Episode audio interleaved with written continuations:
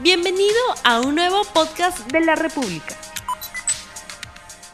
Buenos días amigos de la República, bienvenidos a RTV Economía. Y hoy justamente vamos a conversar con Alonso Segura, él es ex ministro de Economía y Finanzas, pero antes vamos a presentar la pregunta del día. ¿Cuánto beneficia a los trabajadores la suspensión del aporte a las AFP en abril? Buenos días Alonso.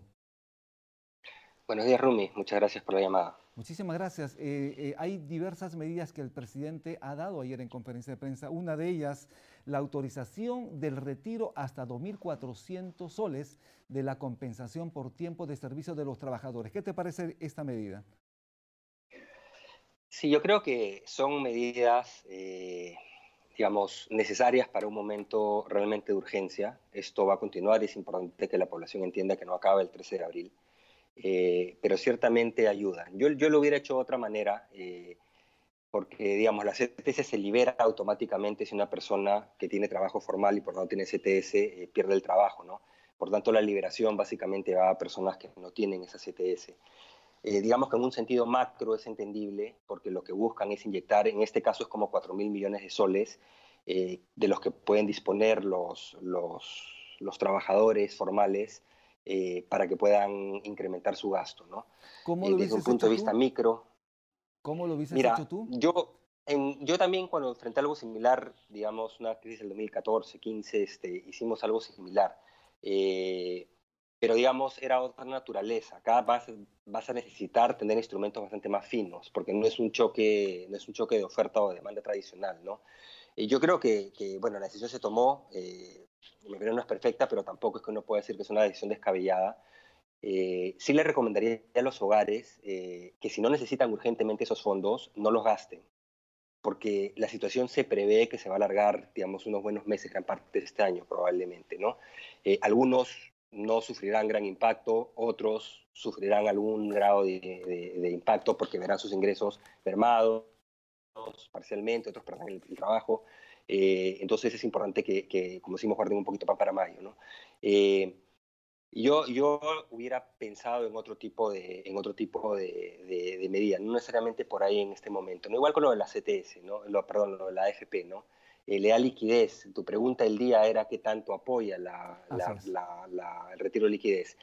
Son más o menos mil millones de soles, es lo que se estima, pero para, digamos, para aquellos que están afiliados a una AFP en este momento, es un incremento de, su ingreso neto de, entre el 10 del bruto, entre el 10 y el 12% del neto en una proporción mayor. Entonces sí es un alivio importante. Te diría que se aplica lo mismo, ¿no? Eh, si necesitan gastarlo ahora, lo gasten. Si tienen un poquito de incertidumbre sobre lo que pueda venir de repente, lo guarden para usarlo en los meses siguientes, ¿no? Eh, ciertamente una parte va a ir a inyectarse en este momento en la economía, sí va a ayudar. Eh, pero esos hogares van a necesitar probablemente más fondos en el futuro también. ¿no? Así es. Eh, otra de las medidas es justamente la suspensión de este aporte mensual a las AFPs en abril. Pero ¿qué pasa con los aportes a la ONP? Sí, eh, es una buena pregunta. Eh, sí llamó, me llamó un poquito la atención que no incluyeran el, el aporte a la ONP también, ¿no? vamos a ver las medidas, el gobierno las, las sigue sacando, ciertamente las medidas que han adoptado no son todavía suficientes. Esto recién empieza. Algunas yo creo que tienen que comenzar a, trabajar con, sensación de urgencia. Eh, no se puede decir que no estén haciendo cosas, porque ciertamente sí están sacando cosas, pero sí llama la atención que muevas eh, o suspendas aporte de FP y no suspendas aporte de, de, ONP, ¿no? Yo no soy, digamos, la persona indicada como para decirte cuál fue la razón, tendrá que, tendrá que dar las explicaciones al Ministerio de Economía y Finanzas, supongo, eh, pero esperemos también, ¿no? Este, posiblemente lancen una medida natural. Tenemos una pregunta. el sistema privado en los próximos días, ¿no? Alonso, tenemos la pregunta de unas personas eh, en, en, las diferentes redes sociales y señala lo siguiente, ¿debería ampliarse esta decisión por algunos meses más? Sí, ahí es la parte en que yo te digo que discrepo eh, con la medida toda decisión tiene un, costo, un costo de oportunidad. ¿no? Eh, acá estás consumiendo los fondos de los, afiliados, ¿no? incluyendo aquellos que posiblemente no necesiten eh, de esos fondos. Eh, yo lo que hubiera trabajado posiblemente es, así como el 95.5 fue un grave error, el retiro del 95.5, yo trabajaría esquemas más focalizados para que, mira, tanto CTS como AFPs, salvo el caso de aquellos que aportaron en el pasado y ya no tienen un trabajo formal, eh, en general estás hablando de eh, gente que está en el sistema, gente que no es informal, gente que tiene ingresos registrados. Entonces, lo que se puede hacer es una labor bastante más focalizada de identificar a aquellos que eh, pierdan una fuente importante de ingresos o que pierdan su, puesto de trabajo y a esos es a los que se les debería permitir que puedan recurrir a, fondos que son para pensión futura, por ejemplo. Te, te digo un ejemplo. Eh, una persona, por ejemplo, que, que, en este momento tiene un fondo STS, digamos, de 10 sueldos ahí, eh, suponte que pierde su trabajo, pero tiene 10 sueldos que puede usar para vivir, digamos, el resto del año. ¿Tendría sentido que le liberes el fondo en la AFP sacrificando su pensión? La respuesta es no. Eh, entonces, por eso tiene más sentido que trabajen en función de los instrumentos y que estén todos armonizados, ¿no? En cambio, si es una persona, por ejemplo, que alguna vez contribuyó a la AFP, pero que ya no tiene un trabajo, digamos, de quinta categoría, eh, y que no tiene un trabajo, es un independiente, o ha perdido su trabajo y no tiene fondos de CTS o ya los agotó hace meses porque perdió el trabajo antes, eh, ahí posiblemente sí se justifique que se le permita que, retira retire una parte de su fondo de, pensiones para que se mantenga en términos de flujos, ¿no? Justamente. Eh, por eso te dije, son, son, son, son ya medidas bastante más finas en las que tendrían que trabajar, ¿no? Disculpa que se movió un poquito la cámara. Justamente este, hay, una, hay un pedido recurrente de las personas de que les devuelvan sus fondos de, pensiones hasta un 20%, 25%.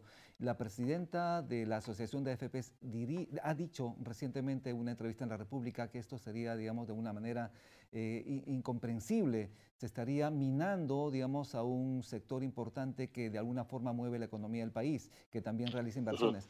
Pero también estamos viendo, y ahí hay preocupación de la gente, porque estos, esta rentabilidad, los valores de los fondos, de los diversos fondos, se han estado destruyendo, han caído vertiginosamente. Es por eso que las personas están pidiendo su dinero. ¿Esto es posible? Eh, mira, dos, comentarios al respecto. Eh, parto por el segundo. Eh, yo creo que quizás algunos trabajadores que son nuevos en la, en la fuerza laboral o trabajadores formales nuevos no lo recuerden, pero la crisis financiera global del 2008-2009, que fue la más grande en décadas antes de lo que vamos a ver ahora, que va a ser más significativo, significó pérdidas importantes para las cuentas individuales de los afiliados. Porque están valorizadas a mercado. Pero lo que se vio es que la recuperación más que compensó esa caída. Hubo una recuperación y hoy día los fondos de pensiones, el valor cuota, digamos, es significativamente superior a lo que había en ese momento. Entonces, esa crítica recurrente de que cuando gano no digo nada y cuando hay una pérdida, porcentajes extraordinarias, todo el mundo quiere retirar, eh, es una crítica, la verdad, que no tiene ningún tipo de sustento. Lo que sí es importante es que entiendan los afiliados que este es el peor momento para pretender retirar los fondos, porque realizas esa pérdida si lo dejas en tu, en tu cuenta, lo que va a ocurrir es que cuando esa situación se normalice, que es cierto, puede tomar varios meses y los mercados comiencen a recuperarse, van a recuperar esas pérdidas y van a ganar más. Eso es lo que la historia y los fondos de pensiones demuestran, ¿de acuerdo? Entonces yo diría un poquito de tranquilidad y de paciencia por ese lado. Por el otro, eh, los retiros, y dije que el 95.5 fue un error, los retiros de una porción del fondo del sistema de pensiones intrínsecamente, naturalmente, son un error porque yo puedo retirar el 20% de mi fondo, más ahora que está castigado, que no tiene ningún sentido, pero de repente no lo necesito. Lo que yo estoy hablando es otra figura. Si yo tengo un segmento de la población comprobadamente que no tiene una fuente de ingresos porque ha perdido su trabajo o ha visto severamente afectado su trabajo eh, y tiene un fondo de pensiones pero no está en edad de poder llegar a, pensión, lo que podría hacerse es liberarse, pero bajo criterio no de stock 20, 30, 15% de mi fondo, sino con un tope como que fuera un, un, sueldo mensual para que pueda subsistir, digamos, ¿no? Eh, ese es el sentido. Y ojo, armonizándolo con, con, CTS. ¿Qué pasa si yo pierdo hoy día mi trabajo, pero tengo 10 meses de sueldo, como dije, o 6 meses o 4 meses de sueldo de CTS en mi cuenta que se libera automáticamente? Eh, no requiero de tocar mi fondo de sistema de pensiones. A eso también me refiero con que los instrumentos que comienza a sacar el Ministerio de Economía y Finanzas, la Superintendencia de Bancos, etcétera, tienen que ser bastante más finos para una situación como la actual. no, no, o sea, la brocha gorda no funciona en este caso. los recursos privados y públicos son limitados. Vamos a tener un déficit fiscal muy grande, eh, los ahorros de aquellos, inclusive los que tienen ahorros, son limitados y cuando hablamos de sistemas de pensiones, por ejemplo, estamos hablando de eh, ahorros para el futuro. Eh, entonces, no, es, no se trata de que se les permita que simplemente los agarren, aun cuando no los necesitan, ¿no? Entonces, por eso digo, hay que ir con políticas un poquito más, un poquito más finas, ¿no? ya con esto tienen un, un oxígeno durante el mes de abril, digamos, eh, lo cual despacio para que por lo menos en ese campo diseñen instrumentos este, más particulares. Creo que está, se mueve un poco la cámara. No te preocupes. Yo creo que el mensaje acá en general es, es eh, Rumi, se han tomado medidas eh, de emergencia para cubrir a ciertos segmentos, tanto de la población como empresas, básicamente, digamos, la mitad inferior de la estructura de ingresos, algunas que sí aplican para todos, este retiro de AFPs, este, no interesa si ganas este, 50 mil soles al mes, vas a poder tener un flujo mayor. O sea, algunas no son focalizadas, la idea es que sean lo más focalizadas posibles. Eh, y por el lado de las empresas están básicamente enfocadas en, micro y pequeñas empresas, ¿no? que ciertamente necesitan los apoyos. Yo creo que ahora en lo, en lo que venga, sí. Ahí justamente quería indicarte una de las propuestas y de los mensajes de lo que ya ha decidido el gobierno justamente es entregar un subsidio de 35% a la planilla de las empresas para los trabajadores con sueldos de hasta 1.500 soles, porque es importante luego de esta pandemia, cuando termine esto, se tiene que reactivar el país y necesitamos a ese tejido empresarial que debe generar empleo. Exacto. Sí, eh, por eso justo entraba ese tema, ¿no? Eh, la, razón de que tanto los recursos privados como los recursos públicos sean bien, bien focalizados y específicos, es que no sabemos cuánto va a durar esta situación, porque es un choque externo que va a continuar todavía algunos meses, aparte de que no sabemos si va a haber cuánta disrupción va a proseguir más allá doméstica de actividades productivas, digamos, eh, más allá del, 12 o el 13 de abril cuando se reabra, porque no se va a reabrir para todos tampoco y no se puede descartar porque depende de la evolución de la propagación de esta enfermedad. Si hay algún brote, puedes tener que cerrar de nuevo, no que hacer cuarentena. Entonces, esto presumiblemente hay que prepararse para que eh, siga el resto del año. Entonces, eh, en mayor o menor medida. y yo creo que los siguientes seis meses va a ser una situación compleja, ¿no? Por lo menos. Entonces, tiene que prestarse atención también a otros segmentos que pueden estar muy vulnerables o muy afectados, a los cuales no se les ha dado gran atención. Eh, para clases medias, por ejemplo, o medias bajas que, que, que enfrenten serios problemas de, ingresos en, los siguientes cortos meses, ¿no? O empresas, más allá de las micro y pequeñas, básicamente los apoyos no han llegado tanto a, mediana o, o, sobre todo gran empresa, que tiene más capacidad normalmente de resistir, pero hay algunas que probablemente no, porque hay sectores que han sido golpeados, golpeados de manera virulenta, ¿no? Entonces ahí también tienen que comenzar a pensar en instrumentos, ¿no? Como dices, acá lo importante es proteger también el tejido empresarial. Importantísimo. La capacidad que tengamos de salir después de esto va a depender de eh, si pudimos proteger razonablemente hogares, pero también empresas. Así es. Eh, cuanta más empresas tenga que hayan quebrado, eh, no vas a poder recuperar ese capital y no van a poder recontratar trabajadores, no van a poder reactivar actividades porque simplemente cerraron. Es por eso que tienes que protegerlo. Y, sí pienso que tienen que eh, pensar aún en este momento ya en cómo van entrando otros segmentos a los cuales hasta ahora no se les ha prestado mayor atención. Así es, así es. Muchísimas gracias, Alonso Segura, por tu participación en RTV Economía, ex ministro de Economía y Finanzas. Gracias por tu participación. Pedro Franque, Pedro Franque, buenos días.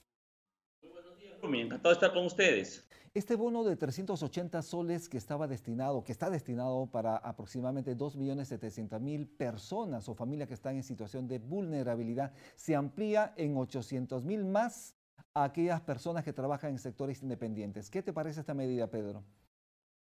Me parece muy bien y me parece aún insuficiente.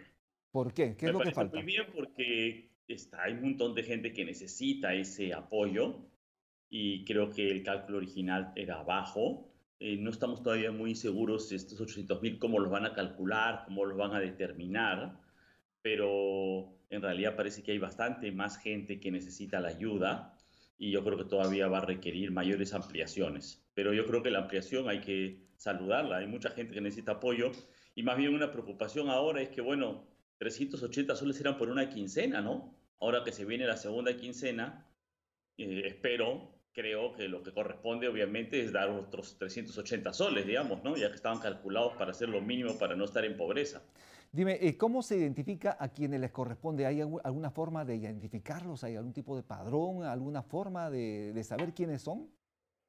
Bueno, lo que dijo el gobierno es que los primeros 2.700.000 estaban identificados a través del Sistema de Focalización de Hogares, CISFO, se llama por sus siglas, que es un sistema efectivamente que tiene un listado de personas que han sido clasificadas en pobreza, pero que ha estado orientado más a zonas rurales, que ahora están excluidas, y que en muchos casos de las ciudades se basa en una información que es de hace siete u ocho años, ¿no? O seis años. Y entonces lo que sucede es que las familias, pues, este, van cambiando su situación económica bastante, se sabe en el Perú, ¿no? Tanto para arriba como para abajo. Hay gente que consigue un buen empleo y consigue salir adelante, y hay gente que la verdad por diversos problemas, ¿no? Problemas de salud personal, desastres naturales, etcétera, pérdida de empleo, pérdida de negocio, antes de la crisis, ¿no? Eh, pasan a, a, estar en crisis económica y pasan a estar en pobreza, ¿no? Entonces el sistema es un sistema que naturalmente tiene errores, así estos sistemas en todo el mundo tienen, ¿no es cierto?, personas que debieran estar y no están, tienen personas que no debieran estar y están, eso es algo que sucede en todas partes del mundo, y en el Perú en particular, eh, sobre todo en zonas urbanas, no se ha trabajado mucho, prácticamente no hemos tenido programas sociales de reparto de dinero, de apoyo en, zonas urbanas, y entonces está muy poco trabajado.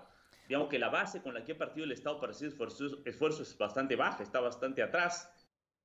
En buena parte, pues, por esta política neoliberal que deja, pues, los programas sociales este, en segundo lado y solo considera, pues, una este, focalización absolutamente estrechísima de quienes ayudar, ¿no?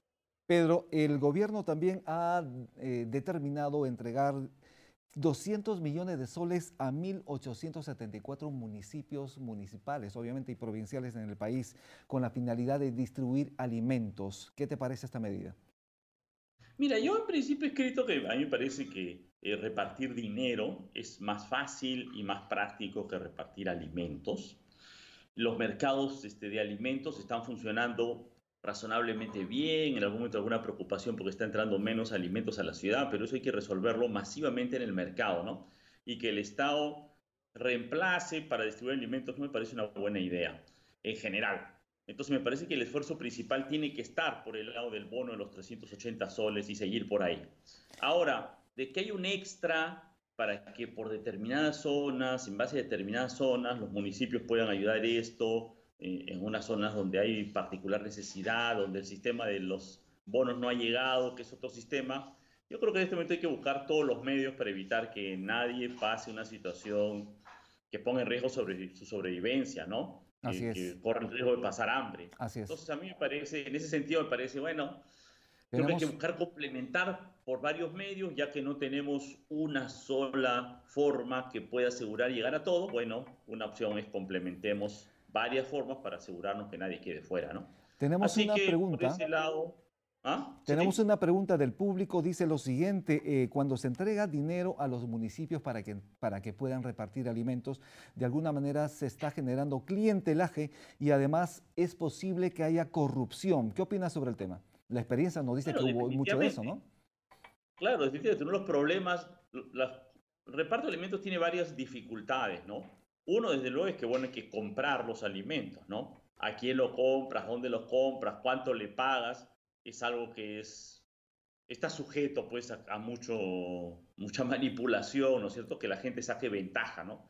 Más todavía ahora que los mercados, pues, a pesar de que están funcionando, no podemos dejar de reconocer que están un poquito irregulares, ¿no? No es la situación este, usual.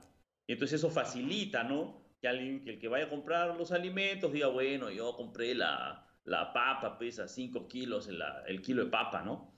Eh, Me explico, ¿no? Probablemente no exagere tanto, pero digamos, ¿no? Como que le ponga un sobreprecio y claro, en los mercados de alimentos, ¿qué le van a decir? Dame la factura del que te vendió la papa. Bueno, igualito le puede dar una factura y sacarse la coima a medias, ¿no? Es una Entonces, situación sí, de emergencia, es- claro. es un riesgo, ¿no? Pero bueno, como digo, este, a mí no me parece lo óptimo, pero también entiendo de que pues, puede haber determinadas zonas que están pasando una mm, eh, situación de particular necesidad y bueno. Pedro, eh, sobre, y sobre la utilización hasta un tope de 2.400 soles de la compensación por tiempo de servicios, obviamente es un dinero que se requiere cuando el trabajador justamente queda desempleado, pero dependerá obviamente del trabajador si lo utiliza o no. ¿Qué te parece esto, Pedro? Bueno, a mí me parece que bien, pero en realidad se entiende que las, las medidas sirven para los que no han perdido su empleo y se entiende que los que no hemos perdido nuestro empleo seguimos teniendo nuestro sueldo. Entonces me parece que no está mal, pero no atiende a un grupo en particular necesidad. Digamos, si a mí, felizmente la universidad me sigue pagando mi sueldo, bueno, la necesidad urgente de sacar la CTS no existe. La necesidad la deberían tener los que han perdido su empleo, pero ellos ya pueden sacar su CTS. A mí, a me parece que la otra opción que algunos han señalado es el tema de las AFPs, porque hay mucha gente que tiene dinero que ha acumulado en las AFPs hace, que no es empleado actual, trabajador actual, pero que tiene dinero porque fue trabajador formal hace 5 años, 10 años, 20 años, tiene un dinero ahí acumulado en las AFPs y bueno, este es el momento, momento de emergencia en el cual podría retirar ese dinero. Y la ventaja además es que, bueno, las ETS es retirar dinero a los bancos que lo tienen prestado, siempre hay un problema de liquidez. Pero las AFPs tienen la mitad de nuestro dinero invertido en el exterior. Entonces pueden traer ese dinero de afuera sin generar ningún problema de, liquidez, de ajuste el mercado financiero peruano. Entonces me parece que eh, creo que hay que pensar una medida este, más fuerte en relación a las AFPs, que además pues es dinero que está para resolver el problema de nuestra jubilación, que para mucha gente todavía falta pues 10, 20, 30 años, ¿no? Entonces, bueno, ya habrá tiempo para recomponer tus ahorros en ese momento, ¿no? Digamos, este año lo estoy pasando mal, ya los próximos 10 años ahorraré más, ¿no? Pedro, tengo aquí la pregunta y con eso vamos a terminar y quiero tu comentario. Dice Patricia Mejía, es economista, tu colega. Dice, hoy mi preocupación como economista son los 13 millones de informales en el Perú que representan el 73% de la población económicamente activa que no recibirán el bono de 380 soles, que no tienen CTS y viven del día a día. ¿Cómo se les puede apoyar? Bueno, yo comparto exactamente esa misma preocupación. No seamos tan pesimistas, algunos recibirán el bono, ¿no? Tanto de los 2.700.000 previos como los 800.000 adicionales. Este, pero sí me preocupa que hay muchas otras personas informales que pueden estar en una situación crítica, que no eran pobres, pero que ahorita pues su ingreso se ha venido a cero o a casi cero, ¿no? No sé, yo pienso aquí, a una cuadra y media de mi barrio está la señora que vende emolientes y sandwichitos en la mañana, estos puestos este, móviles, ¿no? Este carrito móvil, que yo la veo que circula bastante producto por ahí, pero el pancito cuesta sol 20, ¿no? este, pancito con huevo, ¿no? Pancito con tamal, sol 20. Este, ya, pues ya no hay negocio, se ha quedado en cero, ¿no? Entonces a mí también me preocupa esa gente y sí creo que el gobierno, como digo, este tema de ampliar a 800 mil, tiene que ampliarlo a mucho más personas. ¿Se puede hacer? Sí, hay un montón de dificultades de la información, porque dices, bueno, esa gente tal vez no tiene ningún registro, no está en la SUNAT, pero tiene DNI, ¿me explico? Y podemos hacer una lista de todos los DNI que hay en el Perú, excluir a los que tenemos un trabajo formal y que estamos registrados en esa salud, excluir a los que, según su declaración en la SUNAT, han tenido un ingreso este, interesante el año pasado, tienen una propiedad importante, ¿no es cierto? Y darle a toda esa otra población, digamos, que, hoy está pasando, puede estar pasando una situación muy difícil. Muchísimas gracias, Pedro Frank. Estuvimos con Pedro Frank, economista de la, Universidad Católica. Esto es RTV Economía. Manténgase en casa bien informado. Conéctese desde su Smart TV, móvil o computadora a nuestro canal en YouTube o a www.rtv.pe. Transmisiones en vivo, programas en streaming, noticias y mucho más. Hoy más que nunca necesitamos noticias confiables. No olvides suscribirte para que sigas escuchando más episodios de este podcast.